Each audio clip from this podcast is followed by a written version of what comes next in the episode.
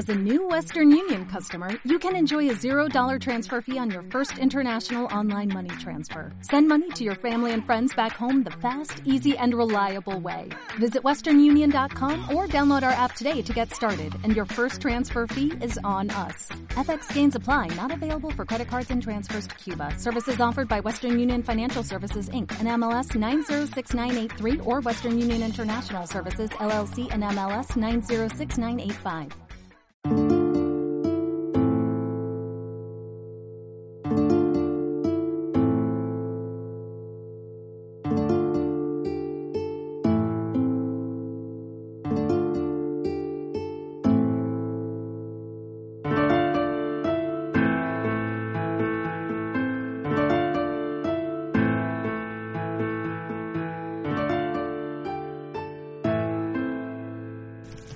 Hola a todos, bienvenidos al cuarto capítulo de la segunda temporada de Miriam Historia.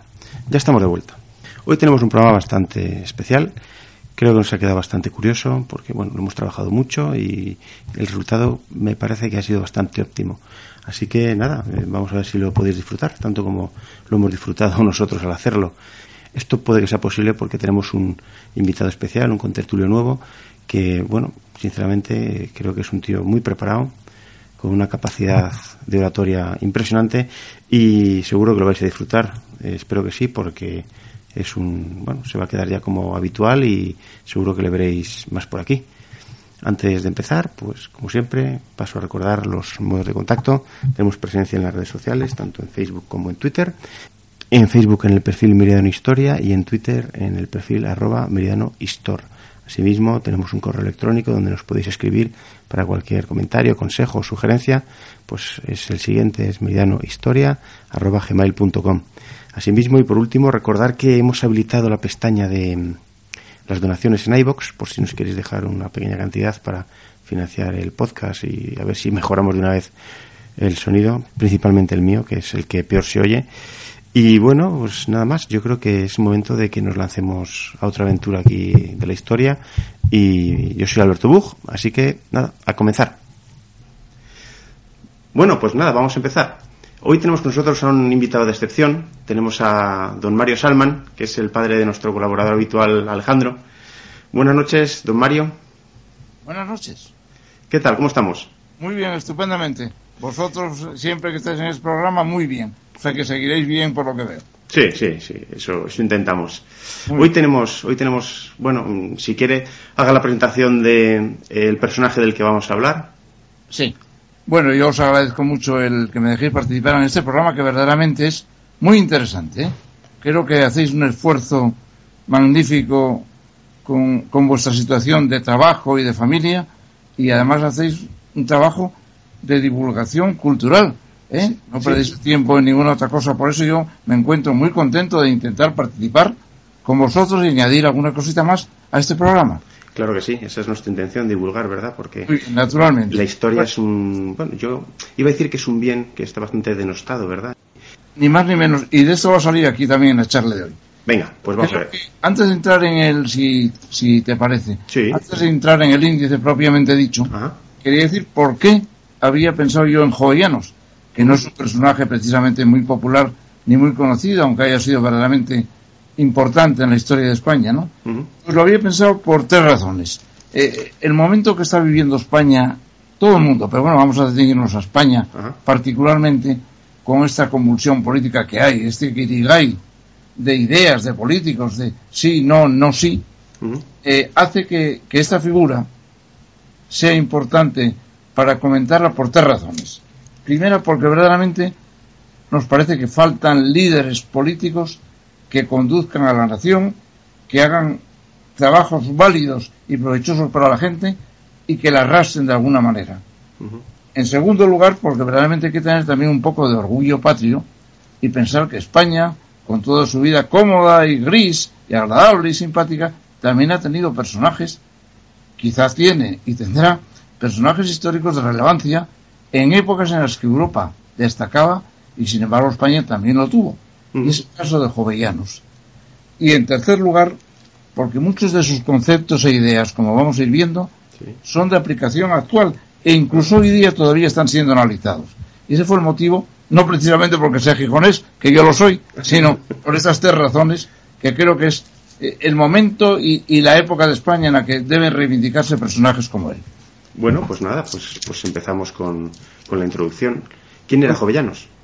Transcurría el siglo XVIII, en España concretamente, dentro de una serenidad neoclásica y una vena de casticismo popular, es decir, había un rey que perduraba y se prolongaba en su familia, había una creencia única y tranquila que dejaba al pueblo, si no, si no convencido, sí adormecido, y había un casticismo popular de costumbres tradicionales que estaban dando vueltas continuamente, llevando una vida plácida, si no progresiva. Bueno, pues en este siglo XVIII y más bien a finales de él, se conturbó el final por una violenta sacudida de la historia. Los hechos que acaecieron, que luego vamos a analizar desde luego con calma, bautizaron con nombre propio este siglo, que sería conocido como el de las luces, el de la razón o el ilustrado. Fue este un periodo de científicos, filósofos y literatos. Hubo muchos sucesos también. Por ejemplo, se nombró a Washington como primer presidente de los Estados Unidos y culminó todo con la Revolución Francesa. Fue un siglo apasionante. Sí, sí. Sí, tanto, tanto en el mundo como, como en España. Como en España, por repercusión, indudablemente. Bueno, pues España, efectivamente, dio también en este vibrante periodo un hombre que yo me atrevo a considerar, no yo, los historiadores de extraordinario, heredero también de este momento ilustrado, que intervino en múltiples facetas de la actividad nacional, destacando siempre por la armonía y la sinceridad de sus pensamientos. Jovellanos fue del tipo de personas que siempre deben dirigir los gobiernos. Mm, siempre se ha dicho que el ideal griego de que gobiernen los sabios para que las naciones progresen, que ya Platón tanto encarecía, ¿no? Sí, sí. Nos conformaríamos ahora con que fuera que, que manden los que saben que manden los expertos. Incluso los honrados. Los honrados. Dando, había puesto yo, ya has hecho muy bien en citarlo, un comentario, dando por supuesto que sean honrados, pero sobre todo los honrados. Pero gente válida, no canta mañanas ni políticos que han llegado al poder a base de favores o, caprichos de los partidos. ¿no? Sí, sí. Eh, este Jovellanos, que fue verdaderamente un hombre de estas características que comentamos, fue pronto olvidado en la historia no de los historiadores, pero sí de la historia de España. Fue un personaje, como ha pasado con otros muchos de España, que ha pasado un poco al olvido y está únicamente en las hemerotecas, ¿no? Y en los libros de consulta. Si lo traemos aquí, por tanto, es para conocerle, reivindicarle y sentirnos orgullosos de su proceder. Esta era la introducción que quería hacer de una época muy apasionante en la que formó parte importante como vamos a ver ahora. Bueno, pues ya sabemos un poco quién es este tal Jovellanos, que tiene un nombre peculiar, ¿verdad? Sí. Gaspar Melchor de Jovellanos, ¿verdad? Sí. Y, bueno, vivieron en una época muy convulsa, ¿verdad? Muy convulsa. Una época que aparentemente empezó tranquila, como usted comentaba, y en un ambiente de, de, acostumbrarme a, a, a una religión, a un reinado, a unas costumbres, a una vida económicamente limitada, pero llevó una convulsión, sobre todo en la segunda parte del siglo, tremenda, ¿no? Como ahora vamos a analizar un poco, con la llegada de el avance de la ciencia, de las artes, de la literatura y de la Revolución Francesa como remate. Aunque hubo por el medio muchas más cosas que creo que citaremos. ¿eh? Este siglo XVIII, en él podemos decir que se desarrolló verdaderamente la revolución matemática y científica que ya había comenzado en el Renacimiento pero en realidad el desarrollo, la avalancha de científicos, sabios e investigadores comenzó en este siglo. A partir de él pues, se puede considerar que empezó de alguna manera la época moderna, ¿no?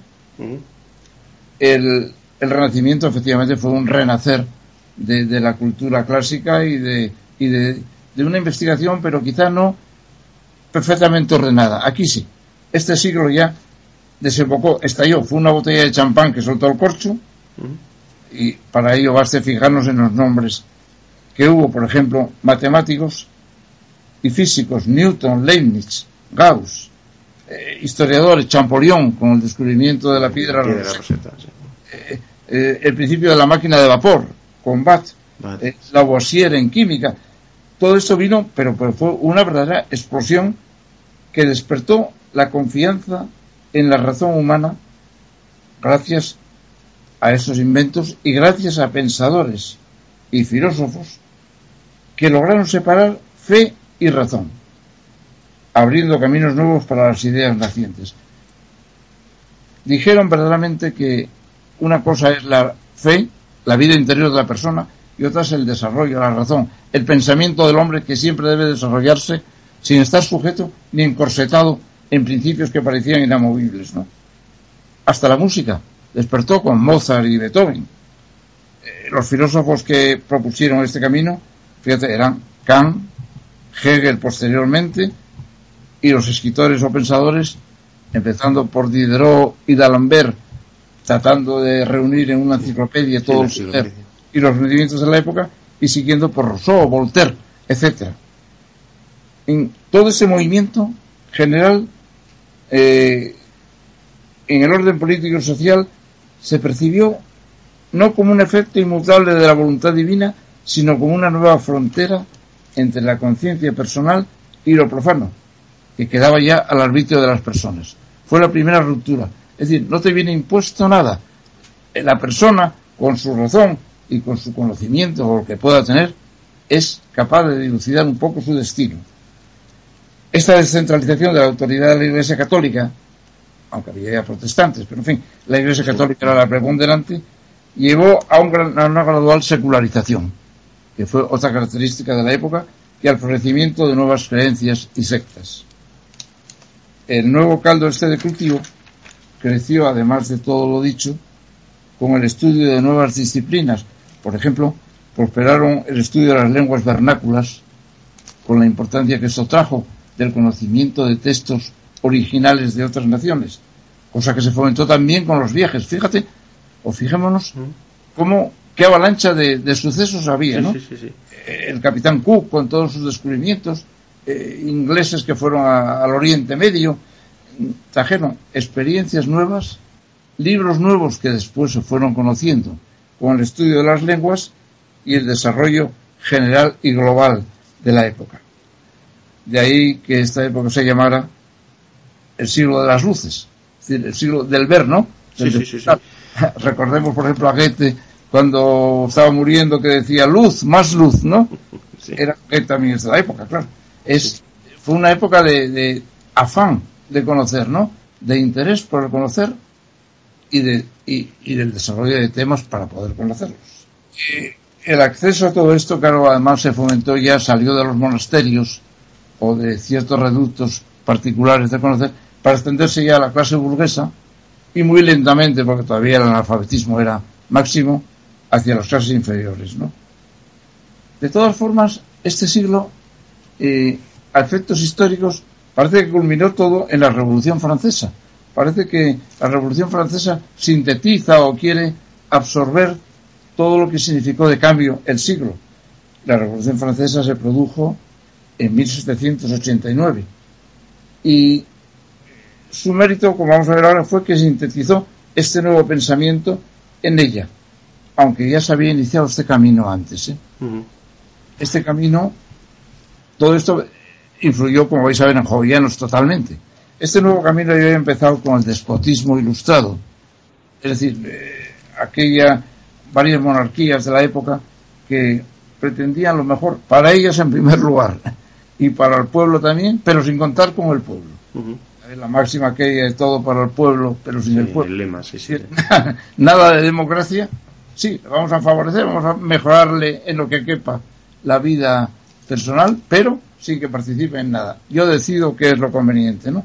Pero bueno, había empezado ahí un pequeño movimiento que buscaba el progreso de la nación. Siguió más tarde y antes de la Revolución Francesa con la proclamación de independencia de los Estados Unidos, que fue 13 años antes, en 1776, que llevaba incorporada la famosa Carta de Derechos y Libertades, pero que no fue tan importante como la Revolución Francesa por varias razones. La primera, porque la Revolución Francesa se hizo en Europa, que era la parte culta de, de la, de la, del universo conocido, ¿no? Y en el idioma francés, que era el que, el que se desarrollaba en el mundo cultural. Y en tercer lugar, y sobre todo, porque la programación de los derechos humanos de la Revolución Francesa eh, se hizo haciéndola extensiva al globo terráqueo. Pretendió querer ser el estandarte de los derechos inalienables de todas las personas del mundo.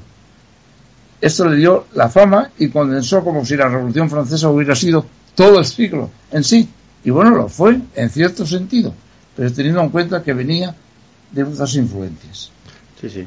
Eh, esta declaración, bueno, solo como curiosidad, tiene 35 artículos que ahí constan, no están en el Museo del Louvre o, creo que sí, aunque a la larga, como el periodo del terror, parece que todos estos derechos y bondades se vieron desprestigiadas, lo cual trae una enseñanza, si se me permite añadirlo, de la historia. No son las ideas las que benefician o perjudican a los hombres, sino los propios hombres los que desvirtúan las ideas, ¿no? Esto vale para cualquier concepto de la historia. Cuando nos dicen, por ejemplo, que la historia es circular, que se va repitiendo a lo largo de la vida y de la historia del mundo, es circular, pero es helicoidal. Es como un muelle. Es, repiten los hechos, pero va subiendo de nivel, va subiendo de grado, ¿no? Por eso hay que fijarse en el anillo inferior que hemos dejado para aprender de él, pero sabiendo que la época es otra. Por eso, claro, cuando se juzga la historia desde nuestra época sin ponernos en su lugar, no es justo y, y nos equivocamos. Hay que, hay que ver que verdaderamente repetimos los hechos, pero analizándolos desde otra perspectiva, ¿no? Sí, sí, claro. Pues en este periodo apasionante, Jovellanos fue un ejemplo más y un seguidor de ese movimiento ilustrado, no tanto científico como cultural y político. Y con él vamos a pasarnos a ocuparnos de lleno ya en su vida y en sus realizaciones. Bueno, entonces, mm, ¿quién fue Jovellanos? ¿Dónde nació? ¿Cómo fue, cómo fue su vida? Exactamente. Bueno, nació en Gijón, cosa que digo con orgullo. Gran tierra, gran tierra. Eh, gran tierra, muchas gracias. En la noche del 5 al 6 de enero de 1744, por lo que no hay que extrañarse que fuera bautizado con los nombres de Gaspar, Melchor, Baltasar María, aunque siempre le conocieron por los dos primeros, Gaspar Melchor de Jovellanos. Fue el décimo hijo de una saga de doce y nació en una de las familias más antiguas de Asturias, más bien hidalga que abundante en rentas. La familia de los Jove y de los Llanos, que después unió en Jovellanos. Todavía eh, hay muchos descendientes bastante directos de la familia esta, ¿verdad? Ah, en Gijón. En Gijón. Yo estudié por uno de los, vamos, de los descendientes directos que precisamente se parecía muchísimo de cara a él, de los cuadros que después comentaremos. El municipio gijonés ya por añadir datos que son históricos también, tenía 160 kilómetros cuadrados de superficie, un poco menos que ahora. Ahora son 190 kilómetros cuadrados y unos 2.500 vecinos. Eso sí, bastante menos que en la actualidad. Ahora hay bastante más, sí. Sí, abundaba el ganado vacuno, el caballar, la pesca y, como no, las tabernas de sidra y aguardiente. Eso no, no ha pasado en la historia.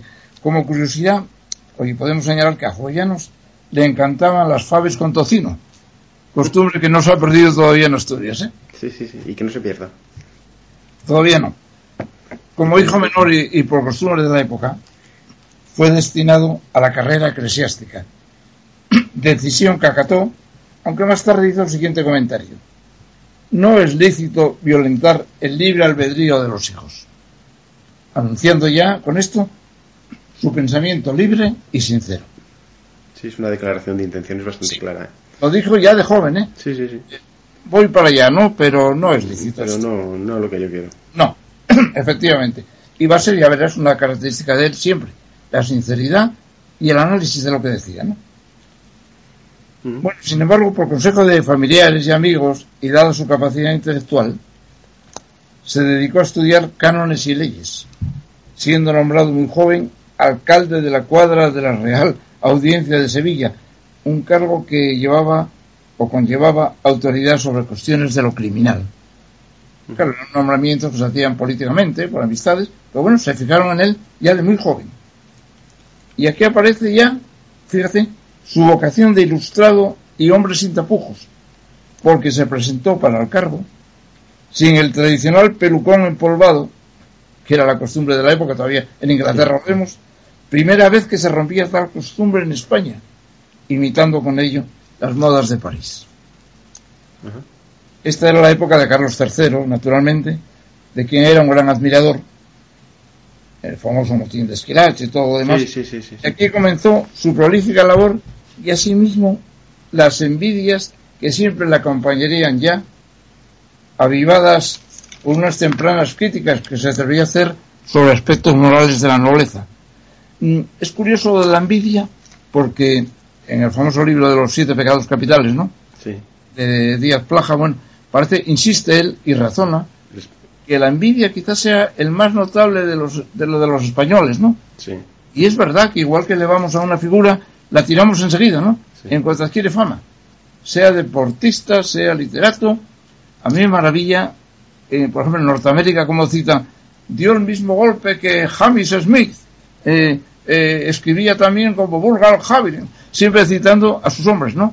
Aquí, en cuanto tenemos una figura, parece que eh, hay que buscarle un defecto para ver cómo lo podemos tirar, aunque hay excepciones, gracias a Dios, ¿no? Sí, y, si me permite el apunte, me gustaría subrayar el libro que ha comentado, porque para mí ha sido uno de los libros que más me ha hecho reír en mi vida, ¿eh? o sea, parece mentira, pero es El español y los siete pecados capitales de Díaz Plaja, con J. Díaz Plaja, con J. Es, un librito pequeñito eh, y bueno, y cuenta pues... Está simpático, muy irónico. Muy, muy, irónico, muy irónico. Pero bajo, bajo, bajo el forro se lee, ¿eh? Hay ideas... Y, es un libro que está escrito en 1960, si no recuerdo mal, y, y es que eh, expone casos que yo los veo hoy en día es que la, gracia real que me hizo este libro es que, era muy actual, a pesar de haber sido escrito hace 50 años. Y, de verdad, y había momentos de, auténtica carcajada, yo solo en casa. muy bien, pero yo también pensaba, oye, tienes razón, en todo tienes razón, y lo de la envidia, que no es la primera vez que se dice, ¿no? Bueno, con la envidia, es que el capítulo que tiene de la envidia, y no me quiero desviar mucho del tema, ¿no? Que parece que vamos a hablar más del libro que de Jovian, pero el capítulo de la envidia es que uf, ese es el más largo con diferencia, le pegó un buen repaso. Pues vais a ver cómo ese pecado capital rodeó a Jovellanos, no porque no, lo intentara con su sinceridad, pero vamos, le rodeó de principio a fin. Mm. En esa época escribió una comedia que se titulaba El delincuente honrado. era una comedia que cogió bastante fama en la época y en la que ya se manifestaba ideas innovadoras sobre la legislación penal de la época y en contra de la tortura como medio para hacer confesar al delincuente. Fíjate cómo tocaba, ¿no? Sí, sí. Ya, mm, estaban totalmente impuestas en la sociedad. Comenzaba ya su innovación y, la valentía de pensamiento, para decirlo. Las ideas, mm, todas estas que iban saliendo, se desarrollaron mucho en una tertulia famosa, que era la tertulia de un tal Olavide, era un político peruano exilado de su país en España, al que acompañaban otros contertulios ilustrados, que más tarde, posteriormente, también fue defenestrado en España, y a la que asistía Jovellanos y donde mm, desarrollaba y ampliaba ¿no? todas estas ideas. Eh, para que también la historia sea un poquitín de novela, novela rosa, diremos que aunque murió soltero, se le conocen varios amorillos anónimos allá por Sevilla, que era un hombre bastante normal, ¿no? Sí, sí, sí. Digamos que era un bicho raro. Enseguida, a continuación de ese puesto que tenía sobre lo criminal en Sevilla, fue nombrado alcalde de Casa y Corte de Madrid por el propio Carlos III, comenzando así una carrera que parecía imparable para aquel entonces. Fue en la época en que conoció a Goya, que le hizo unos retratos que todavía se conservan y se pueden ver en su casa natal de Gijón. No sé si lo conocéis. dos. el retrato sí, pero, pero la casa no. Sí, la casa no. Bueno, pues ahí están los dos retratos que le hizo Oya en la época. ¿Y es, un museo? En el museo. Sí, es una casa museo. Ah, vale, vale, vale. vale. Pues ahí está la torre donde se ponía a escribir, arriba, Bueno, y tiene, y tiene, es curioso de ver, porque tiene cierto encanto, ¿no? Mm. Y cierta seriedad, sí. Eh, pero claro, la época de Carlos III duró poco, murió Carlos III y subió al trono un inepto, Carlos IV, al que Jovellanos hizo el siguiente comentario, fijaros esto. El domingo 14 por la mañana, el nuevo rey comenzó a mandar y recalcó la palabra mandar en vez de gobernar. Lo dijo de modo propio. Como era de esperar, aumentaron las críticas por todos lados, fue apartado de la corte y enviado a Asturias bajo el pretexto de que estudiara el desarrollo de la explotación de las minas de carbón, combustible que empezaba a tomar protagonismo y que también le vino a Asturias, como vas a ver. Sí, sí, claro. Eh, la inquina contra él, aparte de aquellos comentarios que hizo sobre, sobre la aristocracia y, todo esto que íbamos diciendo, la, la fomentaba un tal ministro caballero que según las, los contemporáneos era un hombre oscuro y bastante envidioso. Fue el que centralizó todos los ataques contra él posteriores. Bueno, pues ya en Asturias y desarrollando con provecho el asunto de Minas, fracasó un intento de enviarle como embajador a Rusia. Le querían mandar incluso a Rusia, nada más llegar aquí. Y de repente, inopinadamente por los vaivenes de la política, ¿no? Y las influencias, le llamaron de nuevo a Madrid con el importante puesto de ministro de Gracia y Justicia, ni más ni menos, realzándole otra vez. ¿Pero Carlos IV? ¿Perdón? ¿Carlos IV fue quien le nombró ministro? Sí, sí, sí, en la época de Carlos IV. Le nombraron, por te digo, por los vaivenes políticos que había le nombraron, volviendo a realzarle de nuevo, pero metiéndole de nuevo en el avispero de la corte, claro. Y como no era hombre para cambiar de conducta, por defender a su amigo Cabarrús, que era otro de los contertulios de aquella famosa tertulia que te comentaba, que se había atrevido también, se ve que eran muy atrevidos, o muy sinceros, los ilustrados españoles, se había atrevido a criticar, parece que con razón, a las costumbres de la reina María Luisa, esposa de Carlos IV, sufrió intentos de envenenamiento. y con solo nueve meses de ejercicio en este, en este ministerio, de nuevo le mandaron a Asturias con los mismos objetivos del desarrollo de minas. Aquí ya culmina la trama contra él, ya que acusado de vilezas que nadie comprendía, incluso le denunciaron a la Inquisición por tenencia de libros prohibidos, pues fue desterrado a Palma de Mallorca como reo de Estado. E es reo. Fue un hecho que dejó desconcertados a, la, cultura de, de Madrid ¿no? y de España, pero que así fue. Y pasó siete años en el castillo de Belver, en Mallorca, donde a pesar de su aislamiento, escribió hermosas páginas sobre la isla, que se conservan, e incluso una placa que está allí, consta reconociendo el realce y el empeño que había tenido en, en y en cultivar las bondades de la isla. Bueno, estuvo siete años, abdicó Carlos IV en una de sus famosas acciones en su hijo Fernando VII, este le indulta y trata de ganarlo para la causa napoleónica, ofreciéndole ni más ni menos que el Ministerio del Interior. Dicen que por que por influencia de Napoleón, que preguntó quién vale aquí, quién tiene, quién maneja aquí las leyes jovellanos. Ah, pues que le suelten y que le ofrezcan el cargo. Fue Fernando VII que se metió. Esto le indignó profundamente, no lo aceptó, naturalmente, y estando en Gijón tiene que huir porque se acercaban ya tropas francesas en plena guerra de, la independencia. Esta huida por mar iniciaría el proceso de su muerte, que acaeció por pulmonía el 27 de noviembre de 1811 a la edad de 67 años. Es curioso decir que, oye, que todos estos ilustrados, él particularmente, fueron llamados en su momento afrancesados, simplemente no porque apoyaran la Revolución Francesa, como mucha gente creyó. Huyó de ella, ¿no? Sí, sí, sino porque verdaderamente seguía los modelos ilustrados, ¿eh? de libre pensamiento, de lo que quieras, de la época. Por de ellos que huyó de esa oferta de Fernando VII y murió, bueno, como consecuencia del país. ¿Dónde falleció? vida, perdona. ¿Dónde falleció? Murió en Gijón. Ah, Gijón, vale vino ya del mar con una gran pulmonía porque tuvo una, un trayecto violentísimo, tuvo que volver y ahí ya enfermó y ya no salió de, de, ese lado. Yo nací en la calle donde se conmemora la llegada de Palma de Mallorca de Jovellanos, la plaza del 6 de agosto. 6 de agosto cuando volvió. Y bueno, ahí nació. Ahí veo yo la estatua desde, desde mi casa. es, una, bueno, es, una figura, es una figura de suma importancia, ¿no? En Gijón.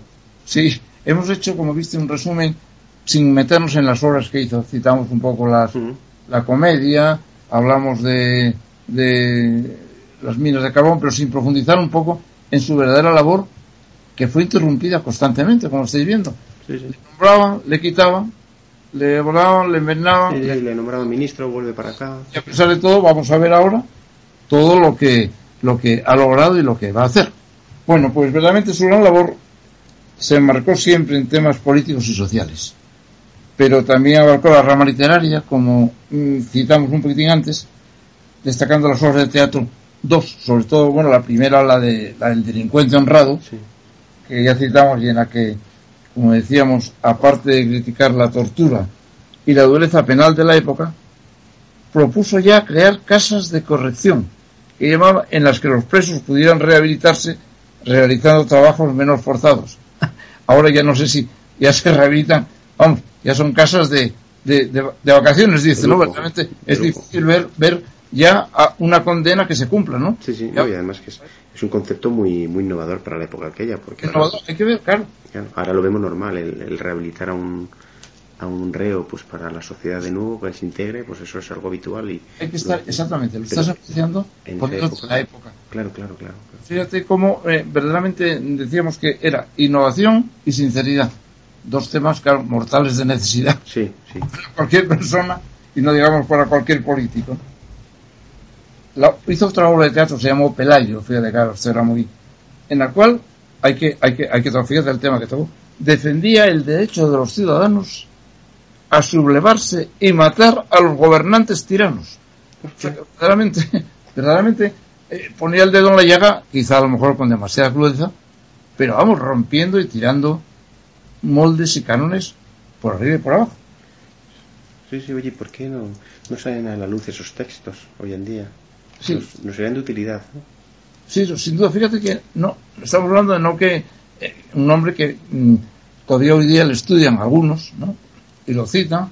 Y ahora leían unos libros de historia donde decían, hombre, la figura de Jovellanos. Y las ideas que todavía vais a ver después cuando entremos en temas políticos, como, como verdaderamente, oye, tenía pensamientos maduros y reflexivos, ¿no? Quizá a lo mejor demasiado variados, porque tocó infinidad de temas. Pero bueno, la literatura fue una afición de paso, ¿no? Mm. Siempre con mensaje, ¿no? En todas las cosas ponía ahí. La tarea política, tantas veces interrumpida, que es importante citarlo porque realmente no le dejaron acabar nunca una misión, tiene dos apartados. Uno, perdona, en Asturias, a la que tantas veces le mandaron de Madrid para allá y de allá para acá, en los que tuvo eh, logros decisivos para la provincia. Bueno, pues en, eh, tuvo dos partes, la de Asturias y la de la Corte. ¿no? En Asturias, desde luego, tuvo mm, pasos decisivos que aún hoy día están en vigor. El primero fue el desarrollo urbanístico de Gijón, que planificó eh, haciéndole que fuera su extensión hacia el sur, huyendo de la costa donde todo estaba pelotonado, en un barrio que todavía hoy día es muy típico, de Cima de Villa, o Cimavilla, un monte sobre el mar, donde estaba ya los 2.500 vecinos prácticamente.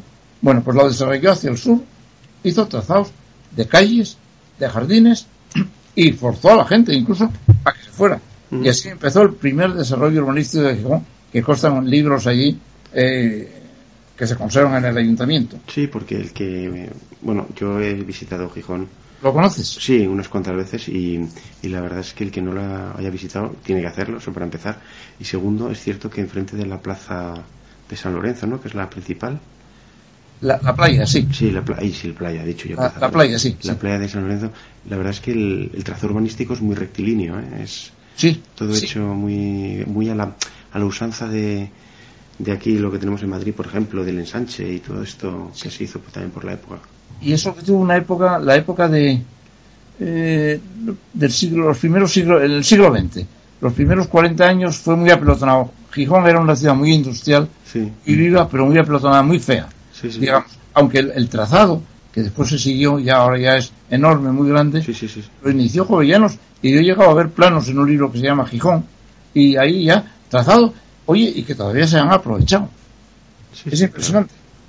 Mejoró y amplió el puerto del Musel, que todavía se sigue ampliando, todavía siguen con ganas de acabar la ampliación. Pues él empezó y mejoró la ampliación del puerto de Musel. Trazó la carretera hacia las comarcas carboníferas, que hoy día se llama la carretera eh, minera, y sigue parte del trazado que diseñó Jovellanos. Fíjate que hablamos de 200 años ya después de su muerte, ¿no?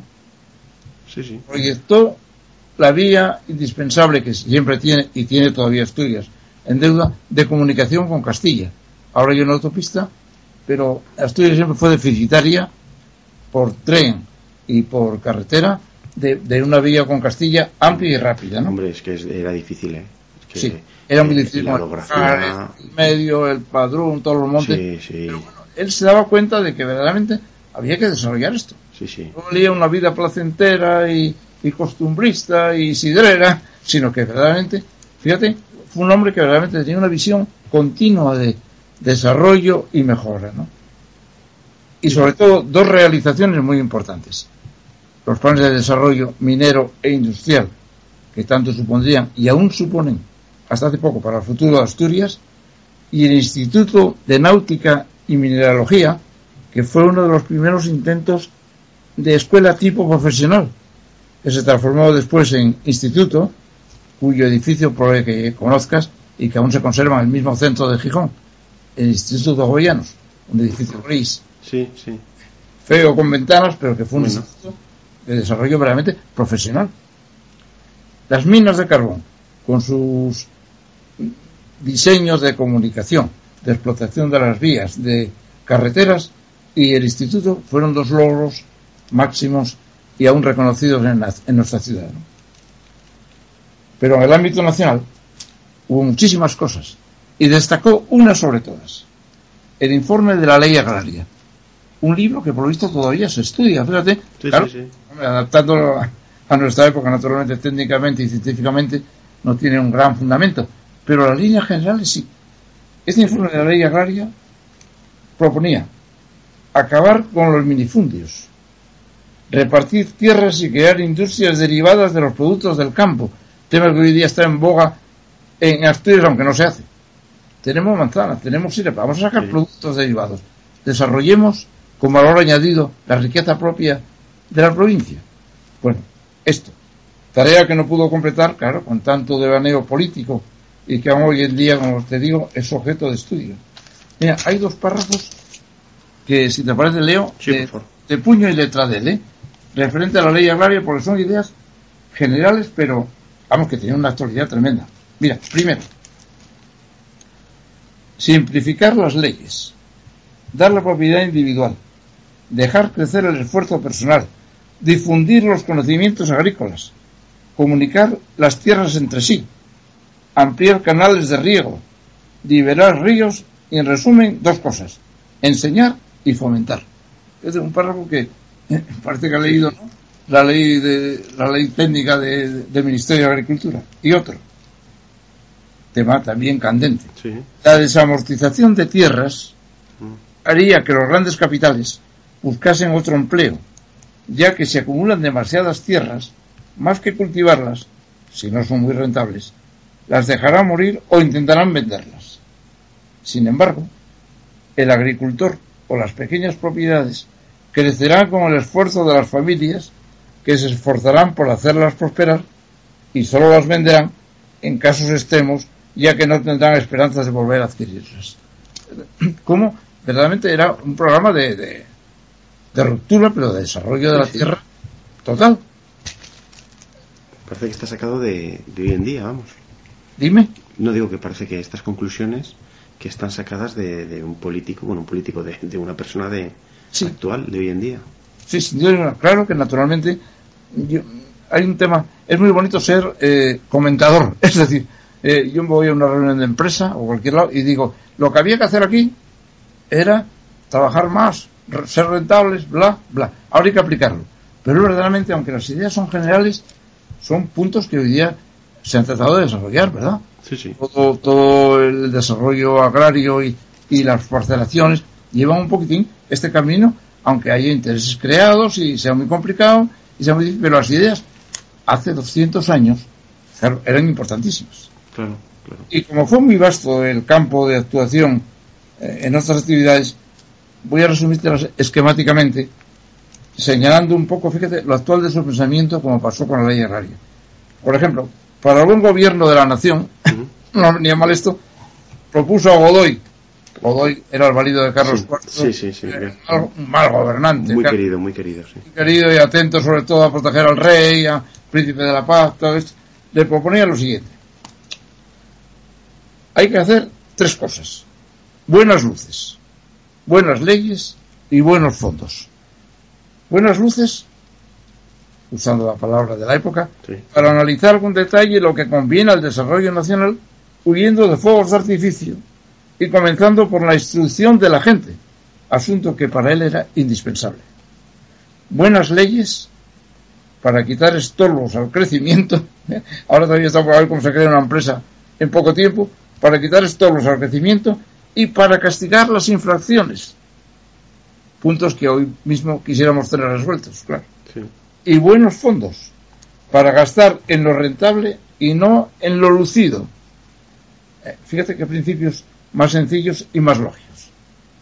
Esto se lo mandó a Godoy. Supongo que lo tiraría al cesto de los papeles si había papelera en aquella época, que no lo sé.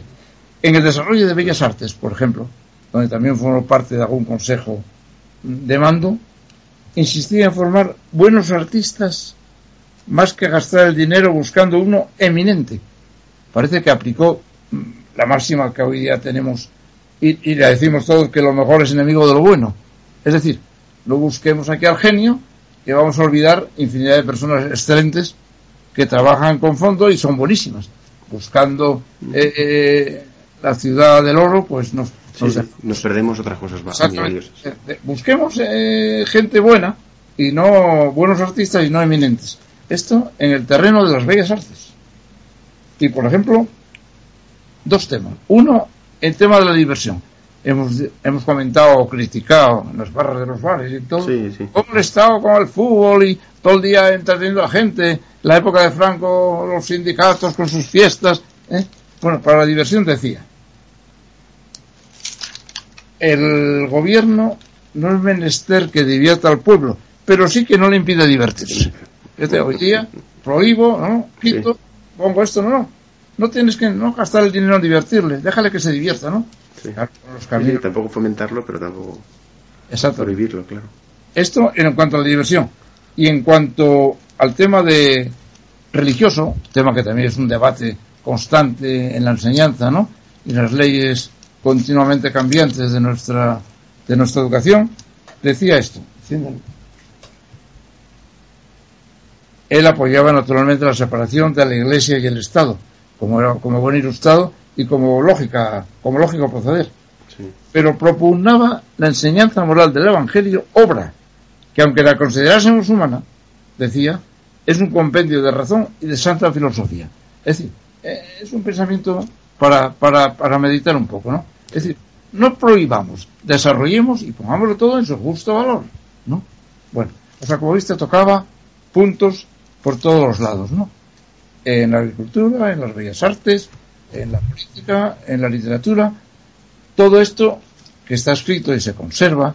Tengo bastantes párrafos de un libro que después leeremos en la bibliografía, de, de todo lo que ponía cartas personales a amigos, incluso a Godoy. A Godoy me mandó muchísimas, fomentando todo esto. Fue un hombre que tocó infinidad de cosas con muy poco tiempo, porque realmente siete años en Mallorca, Asturias para acá, Sevilla para allá, Madrid, envenenamiento, me voy a Rusia, no me voy. A pesar de todo, fue muy prolífico y a ver qué comentarios hay sobre él dentro de, la historia, con Menéndez y Pelayo. Y esta fue un poquitín su loro. Yo verdaderamente eh, con esto quería pasar a las conclusiones. Sí, sí, sí. porque reconozco como gijonés, como gijonés que soy, que aun siguiendo a Jovellanos en la distancia, porque bueno, acudí a alguna conferencia, tenía este compañero de colegio que era un, un, un sucesor. Sí, un familia directa. Cienfuegos Jovellanos, un apellido mixto que se hizo después con el paso de la historia, de los tiempos. Pues he pasado a apreciarle verdaderamente en cuanto me he puesto a analizarle un poco a fondo. Mm. Sí, era, era un avanzado para su época. Era un avanzado para su época y que en España hablas de Jovellanos y digo, sí, bueno, Gijón, sí, Jovellano. Pero verdaderamente es que fue, oye, un ilustrado, hubo otros muchos. Estaba un tal Campomanes, la autopista de, bueno, Campomanes es la autopista de Madrid y Asturias, pasa por ahí, ¿no? Campomanes, Cabarrús, aquel que defendió con sus ataques a la reina María Luisa, eh, había, no solo fue él, pero fue verdaderamente el, el cenit, ¿no? El podio de, de todos ellos. Y verdaderamente yo, en cuanto oí, fui a una conferencia, asistí a un proyecto de llevar a la televisión la vida de Jovellanos, está por otro compañero de colegio ya fallecido y muy conocido, seguro, Juan Manuel Plans, que se dedicaba un poco a, a temas de, mm, de misterio, a temas de... Sí, esotéricos, sí. esotéricos. El, cine, fue, salía con Garty muchos comentarios de cine. Este Juan José Plans hizo un guion eh, para llevar a la televisión la vida de Jovianos, insistiendo un poco en estas dos cosas, su honestidad y sinceridad y la envidia que siempre le rodeaba impidiéndole llegar a esto. ¿no? Y en aquella conferencia, y hablando con él, me dio un libro, que lo tengo ahí, empecé a ver que realmente este hombre era, fue una figura, como otros muchos, ¿no? No como otros muchos, una figura importante que no sé por qué está tan poco relegada. Y porque le echamos en falta, ahora quizá más que nunca, harían falta pensadores y dirigentes de su talla y de su valía, están tan apartados de la vida pública. Menéndez Pelayo que tampoco es sospechoso no, de, no, conocer, le consideró quizás el alma más hermosa de la España moderna. Él, sobre sí mismo, escribió en, en su testamento esta frase. Espero que la posteridad me juzgue por mis obras y no por mis títulos. Yo creo que no hay nada más que añadir sobre toda su vida por lo menos a mí no se me ocurre ninguna otra cosa más que sí, y, leerle cuando tenga ocasión de Sí, sí, como hemos dicho antes, es un avanzado para su época. Una, una persona súper preparada, muy, muy, muy preparada, profundamente culto y bueno, y, que miraba por el bien común. Sin duda ninguna. Y mm, importante, bueno, yo te digo, en España verdaderamente yo me siento un poquitín eh, adocenado en la época actual, es decir, he hecho en falta pensadores, ¿no? Sí. Por ejemplo, eh, si me Ortega y Gasset, eh, si puedo citarlo en este momento, claro. porque tenía que ver en el año 1920, que también llovió, este gran filósofo, decía un poco apoyando la idea de que gobernasen los que valen, que España, era de su libro La España invertebrada, tenía dos problemas para su buen desarrollo. Uno, encontrar líderes y gente capaz que la llevaran por el camino del progreso y segundo, fíjate, que la gente normal aceptara que los líderes la mandaran y no impusiera sus caprichos por la gente mediocre que es la que siempre fomentaba. Fíjate que dos puntos que en el fondo también se cumplieron con Jovianos. Él debía gobernar y gobernó un periodo de tiempo en la vida pública, pero no se le dejó. Aquí por la parte de arriba, no por la parte de abajo de la sociedad. Pero efectivamente son dos temas siempre pendientes en nuestra historia que casi se compensan en él. Líderes o gente capaz, no hablemos de fenómenos ni héroes, sino líderes con conocimientos y con honradez, ¿no? Para fomentarlo y aceptación de estos líderes. No vayamos a buscar a, a, la, a la Dolores, ¿no? Para presidirnos. Aceptemos que los que manden, como decíamos al principio los sabios, sean los que ocupen el poder, ¿no? Creo que hemos descrito bastante bien todo lo que fue su obra y sus logros. ¿Algún libro para leer sobre, este, sobre esta figura tenemos por ahí? Sí, sí, no hay demasiado, yo por lo menos no conozco demasiados. Pero mira, hay tres. Eh, sobre todo, el primero es, eh, se llama Miscelánea de Jovellanos. Mm. Sobre todo tiene un gran contenido de cartas en donde se condensan todas las ideas que estamos poniendo, que es de Julio Somoza, es el cronista más famoso de Asturias, ya de, siglo XIX, XX, Miscelánea de Jovellanos. las propias obras del delincuente honrado y de Pelayo, esto como curiosidad, que se encuentran en librerías un poco especializadas, no abunda demasiado. Otro libro que se llama A secas, Jovellanos, que es el de Juan Manuel Plans, este que quisieron llevar a la televisión, pero que también fue abortado, ¿eh? Y sería un personaje interesante para verlo. Bueno, Jovellanos de Juan Manuel Plans, y el último, Gijón, que es un resumen de, de todo lo bueno de Gijón, de José Luis Piñera. Está en librerías de Gijón este, sobre todo. Ya. Misceláneo de Jovellanos es el más completo. Esto es todo lo que hay, más bueno, ya dentro de la biblioteca pública gijonesa, pues bueno, sí, se encuentran cosas ya de archivos. Sí, pero. En la biblioteca asturiana, bueno, pero vamos, esto es lo que hay. Sí, para el público general, estos tres libros, básicamente, ¿no? Espero que haya despertado algún interés, por lo menos el conocimiento de personas que han formado parte importante de nuestra historia, ¿no? Sí, sí, esperemos. Y bueno, ese es, ese es el motivo, ¿no? Y, la razón de, de, este podcast, realmente. Y espero que encaje dentro del programa tan propiamente histórico como los que hacéis, ¿no? Sí, sí, bueno, una figura histórica un poco desconocida, pero no es por ello menos importante, desde luego.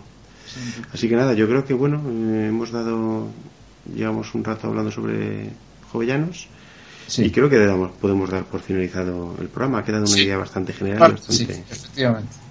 Bueno, pues nada, don Mario, muchas gracias por venir por aquí.